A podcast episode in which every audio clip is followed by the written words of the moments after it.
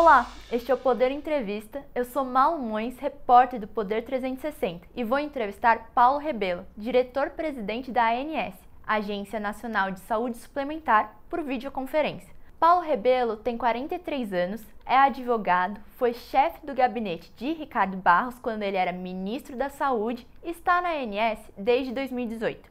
Ele assumiu a presidência da agência em julho de 2021, com mandato até 2024 Diretor-presidente, obrigada por ter aceitado o convite. Obrigado, Malu. É um prazer estar aqui conversando com vocês. Agradeço também a todos os web espectadores que assistem a este programa. Esta entrevista está sendo gravada no estúdio do Poder 360 em Brasília, em 22 de outubro de 2021. Para ficar sempre bem informado, inscreva-se no canal do Poder 360 do YouTube e não perca nenhuma informação relevante. Eu gostaria de começar essa entrevista perguntando: a ANS enviou em outubro uma diretora técnica para a Prevent Senior, depois das denúncias de irregularidade na atuação da operadora durante a pandemia. Como estão as investigações sobre o tema e quais as irregularidades já confirmadas pela agência? Bom, é, de fato, como você bem mencionou, no, no, dia 14 do 10, nós encaminhamos uma diretora técnica lá para a operadora Prevent Senior, é, para que ela possa, em loco, fazer a verificação das denúncias que foram ventiladas, foram apuradas e foram denunciadas pela, pela CPI da Covid, além de outras denúncias que nós havíamos recebido aqui dentro da, da agência.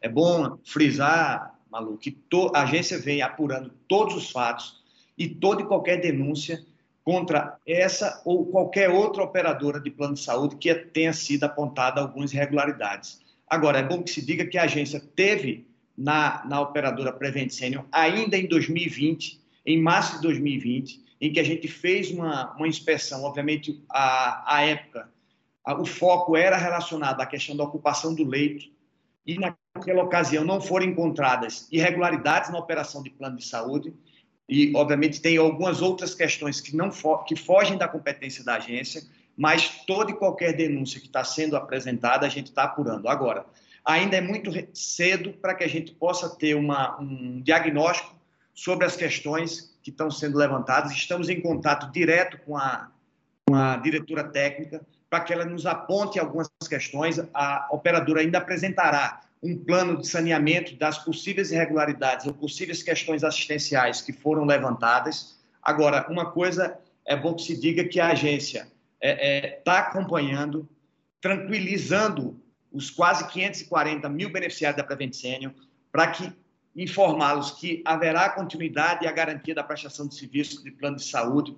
É, é, é, a agência estará, dentro do seu rigor, fazendo essa inspeção, fazendo esse acompanhamento e que toda e qualquer nova denúncia ou toda e qualquer irregularidade que procurem a agência através dos nossos canais de atendimento para que possam fazer as denúncias e reclamações e a gente sim possa fazer as apurações necessárias. A agência deveria ter implementado a direção técnica antes? Quando veja, a gente segue um rito, aquilo que está previsto dentro da nossa, da nossa norma, tá? as denúncias que foram apresentadas aqui na agência, todas elas foram apuradas. Nós mandamos, oficiamos a, a operadora, eles apresentaram algumas questões. Essas novas, essas novas denúncias que, que, nós, que nos foram encaminhadas apenas no dia 16 de setembro de 2020, aí sim justificaria uma medida mais, mais é, é, dura da agência, no sentido de acompanhar em loco, porque são questões que, embora não seja de competência da agência, denúncias que tenham sido ou irregularidades que não seja de competência da agência, mas o reflexo disso era exatamente a prestação do serviço, a qualidade do serviço assistencial aos beneficiários. Então, entendemos através da nossa, da nossa uma nota técnica que nós elaboramos, a necessidade de se encaminhar agora, a partir do dia 14 de outubro, uma diretora técnica para estar acompanhando em loco uh, o andamento da operadora. E quais são as irregularidades que já foram confirmadas?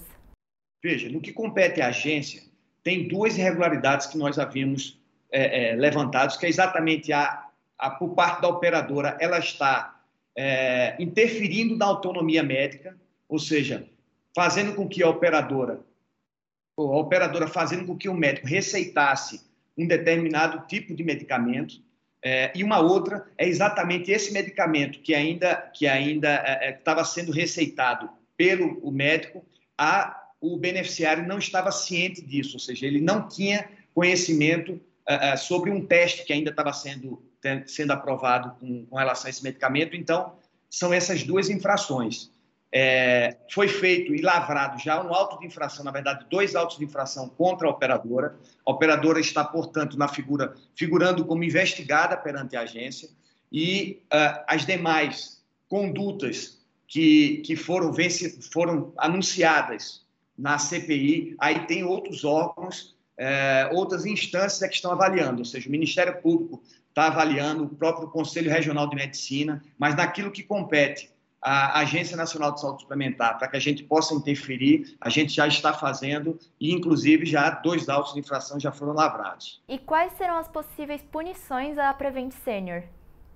Veja, nesses dois casos específicos, ainda está em fase de, de apresentação de defesa, pode haver aplicação de multa e, num caso, numa, numa, situação mais grave, mais extrema, que, repito, não é o caso, pode haver sim, inclusive, a, a liquidação da, da operadora.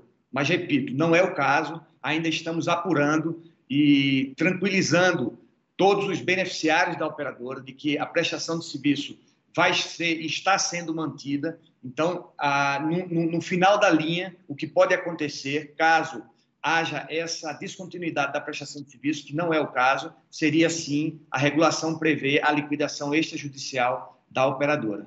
E quais foram as principais atuações da ANS durante a pandemia? Veja só, nós tivemos com relação a, a nós tivemos de janeiro de 2020 até até setembro de 2021 tivemos 284 mil reclamações, tá? Dessas 284 mil reclamações, 14 mil são exclusivas para a, a questão do kit COVID, do kit COVID desculpa, da Covid-19, e dessas, dessas 14.038 referem-se ao kit Covid.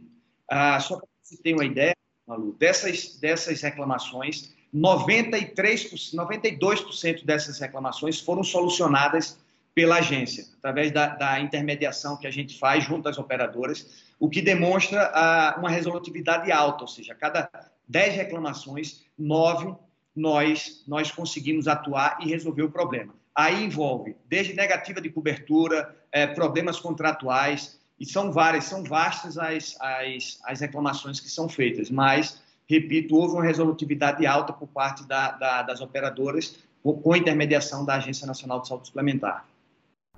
O senhor afirmou que houve altas reclamações sobre o kit Covid. É, por quê?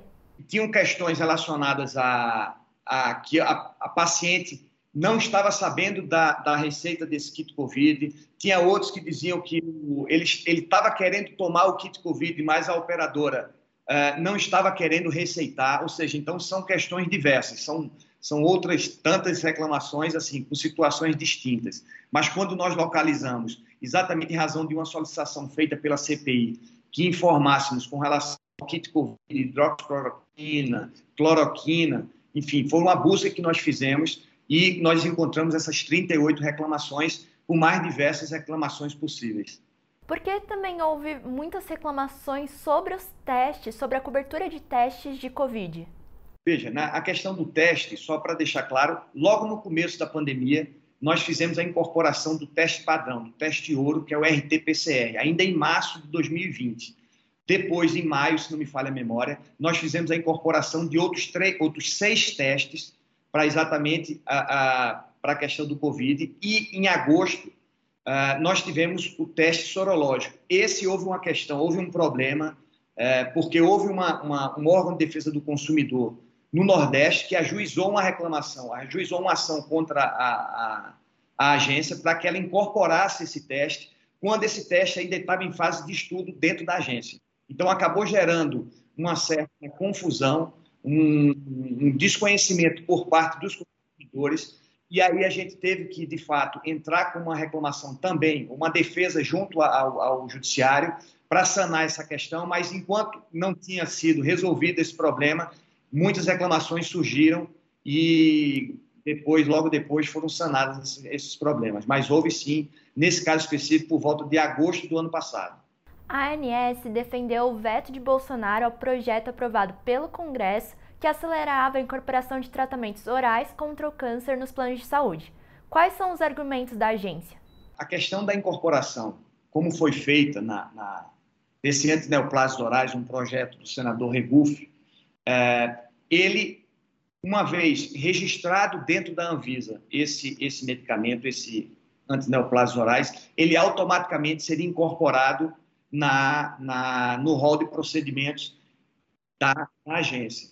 E o que é que nós defendemos? Que tenha que, tenha que ter toda e qualquer incorporação de, do rol de procedimentos da ANS, a gente entende e defende que tenha que ser feita uma avaliação técnica da agência. É, a avaliação de tecnologia em saúde. Entendemos que qualquer medicamento que seja incluído no rol, sem que haja essa avaliação de tecnologia em saúde, pode gerar, pode ocasionar um problema gigantesco para toda a, a, a, ao paciente. Então, é nessa linha que nós defendemos a necessidade da avaliação de tecnologia em saúde e o presidente da República entendeu essa situação e vetou esse projeto. Os tratamentos endovenosos contra o câncer, eles são aprovados, eles são incorporados a partir do momento que eles são aprovados pela Anvisa. Por que há esse tratamento diferente entre os tipos de remédio? Isso eu defendo, é, isso é uma boa pergunta que você faz. Na verdade, a gente vive num, num sistema hospitalocêntrico, ou seja, todo e qualquer, como você bem colocou, uma vez tendo registrado na Anvisa, nesses casos, vai direto para o, o, paciente sem que haja necessidade da avaliação de tecnologia em saúde. Eu defendo que todo e qualquer medicamento tenha que passar por uma avaliação de tecnologia em saúde. Obviamente, a gente precisa fazer essa mudança legislativa, é, mas a minha defesa é que todo e qualquer medicamento tenha que ter uma avaliação de tecnologia em saúde. Há críticas contra a ANEST justamente por conta dessa análise. Por que há um processo de tão extenso? Havia uma, uma, uma, um formato, um rol, um rol em que a submissão se dava dentro de uma janela específica, ou seja, dentro de um prazo específico e nós tínhamos dois anos para analisar todas essa, essas novas tecnologias e incorporá-las. Agora nós fizemos um novo rol em que reduzimos esse prazo, ao invés dos 24 meses que era na, na, na, na resolução normativa anterior, nós reduzimos para um prazo de até 18 meses, ou seja, uma tecnologia que seja mais simples de análise, ela vai poder ser feita em seis meses, ou oito meses, nove meses, a submissão passa a ser automática. O que quer dizer com isso? Todo e qualquer, ou a qualquer tempo, você pode uma, uma, apresentar uma submissão de uma nova tecnologia que a agência, a partir do momento que recebe, vai ter até 18 meses para analisar, e a cada seis meses nós devemos fazer a, a incorporação dessa nova tecnologia após a análise por parte da agência.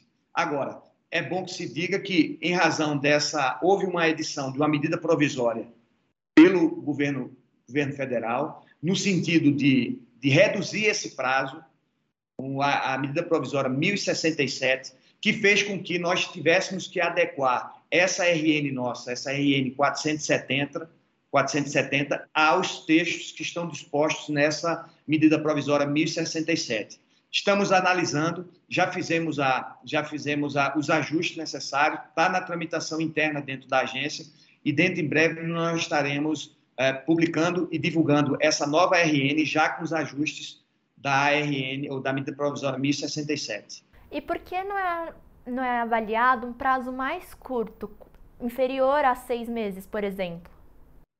Veja, você tem uma. A, a, as agências nós temos regras a serem seguidas, ou seja, tem uma a Lei Geral das Agências, tem a Lei de Liberdade Econômica. Então, nós são estabelecidos dentro desse nosso processo regulatório etapas a serem cumpridas. Para você ter uma ideia, a gente precisa fazer uma análise de impacto regulatório. Nós precisamos, após a análise desse impacto regulatório, pegar essa norma que foi construída, que está sendo elaborada. Nós precisamos colocar para participação social, para consulta pública. Esse prazo demora em média 45 dias. Após ter feito isso, a gente tem que uma, um, passar para uma nova etapa, que é exatamente a, uma discussão mais técnica diante do que está sendo apresentado nessas novas tecnologias. Ou seja, tem todo um processo, um rito a ser seguido, que em prazo muito curto etapas vão, vão ter que ser suprimidas e, sem, sem, e, e, e consequentemente, vai ter um preju, prejuízo à segurança do paciente. Então, muito me preocupa esse prazo muito exíguo, é, e por isso estamos defendendo e conversando com os parlamentares para que exatamente haja essa sensibilidade para quando for enfrentado essa medida provisória, é, seja revisto esse prazo que está sendo colocado nessa medida provisória 1067. Um projeto que obriga empresas de planos de saúde a oferecer planos individuais tramita no Senado. A obrigatoriedade é positiva? Veja, a, a, legislação hoje da saúde suplementar ela não obriga as operadoras de plano a ofertarem todos os tipos de plano. Tá? O que é que a, a legislação atual exige? Ele fala o seguinte: uma vez sendo comercializado pela operadora, não pode haver recusa em, em vender esse tipo de, de, de, de produto. E uma vez sendo constatada essa negativa, a agência vai atuar, vai interferir e vai, quando for o caso, respeitando o devido processo legal, apresentar e, e, e, e ofertar uma multa em razão dessa negativa de cobertura por parte da operadora.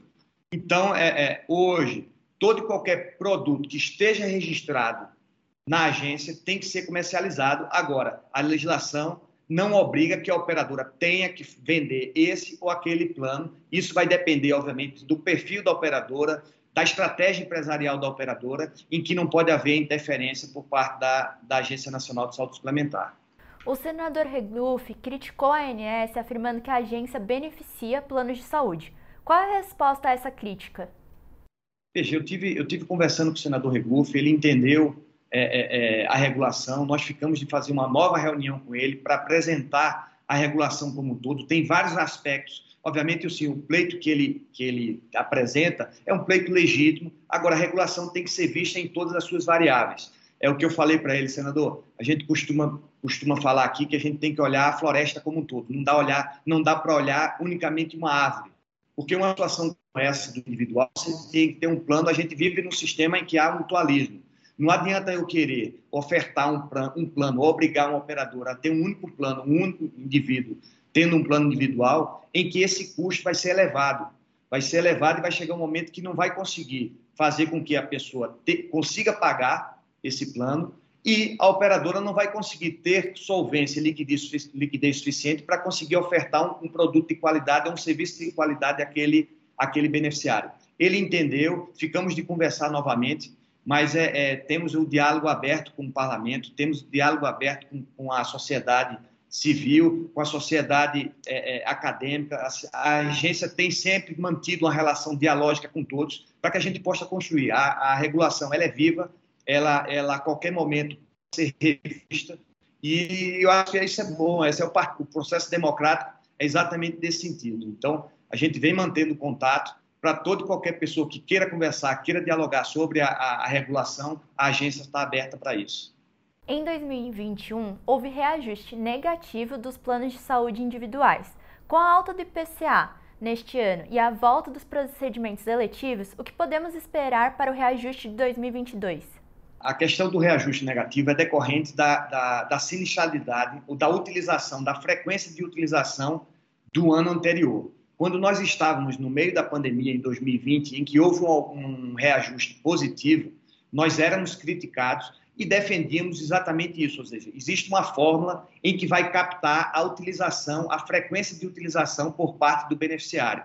Então, esse ano de 2021 é reflexo da utilização do ano anterior, de 2020. O ano de 2020, em razão da pandemia, em que as pessoas ficavam em casa, deixavam de, de, de procurar os prestadores, até pela questão da condição sanitária que nós estávamos vivendo, houve uma redução de 14% da frequência de utilização desse, desse serviço e, como consequência, foi captado por essa fórmula que foi aprovada pela agência e houve essa redução. Então, nada mais é a, a, a, a fórmula do reajuste, é um reflexo da utilização da frequência do ano anterior. Então, por isso que houve essa redução. Obviamente, a gente está acompanhando, referente ao fazendo a comparação do ano anterior, do ano 2019, há um aumento da utilização da frequência, mas sim há impactos dentro dessa nossa fórmula. A gente não pode unicamente se, se basear pela, pela, do, pelo IPCA, porque na verdade o IPCA é um dos elementos da nossa fórmula, ela não é o todo. Por isso que a, a, a a fórmula do reajuste do plano de saúde, ela não pode ser utilizada ou não pode fazer referência tão somente ao IPCA. Tem alguns outros fatores e variáveis que são colocadas. Mas como houve esse aumento dos processos eletivos em 2021, a gente pode então esperar um reajuste maior em 2022? Comparado a 2019, desse 2021 com 2019, que foi um período anterior à, pandemia, a gente tem visto e tem observado que há um aumento um pouco maior com relação à utilização desses procedimentos, da, da, obviamente o retorno à normalidade, ou seja, estamos caminhando para uma normalidade a partir da, da, da vacinação da população. É, podemos dizer que, comparado ao ano passado, 2020, vai ter um aumento positivo. Agora, ainda é cedo para afirmar que vai ter um valor é, muito alto ou fora do que, do que foi feito nos anos de 2019 e 2018. O governo Bolsonaro chegou a recuar e retirar sua indicação à presidência da ANS. Esse recuo aconteceu por causa da sua proximidade com Ricardo Barros, que era investigado pela CPI? Veja, eu, eu confesso que eu não sei lhe, lhe, lhe, afirmar qual foi o motivo ou o que é que ensejou a retirada do meu nome é, é, na véspera, mas tanto é que depois tanto houve a retirada e depois eles recolocaram dentro do mesmo dia e o seguiu o fluxo normal. Então eu te confesso que eu não sei afirmar é, o que é que se deu, o que é que, qual foi o motivo de ter feito essa retirada e depois a, a recolocação do meu nome. Chega ao final esta edição do Poder Entrevista. Em nome do jornal digital Poder 360, eu agradeço ao diretor-presidente. Obrigado, Malu, eu agradeço a você e a todos os seus ouvintes. Estamos sempre à disposição aqui para conversar por esse assunto ou qualquer outro que, que tiver interesse de vocês. Muito obrigado. Agradeço também a todos os web espectadores que assistiram a este programa. Essa entrevista foi gravada no estúdio do Poder 360 em Brasília, em 22 de outubro de 2021. Para ficar sempre bem informado, inscreva-se no canal do Poder 360 do YouTube e não perca nenhuma informação relevante. Muito obrigada e até a próxima!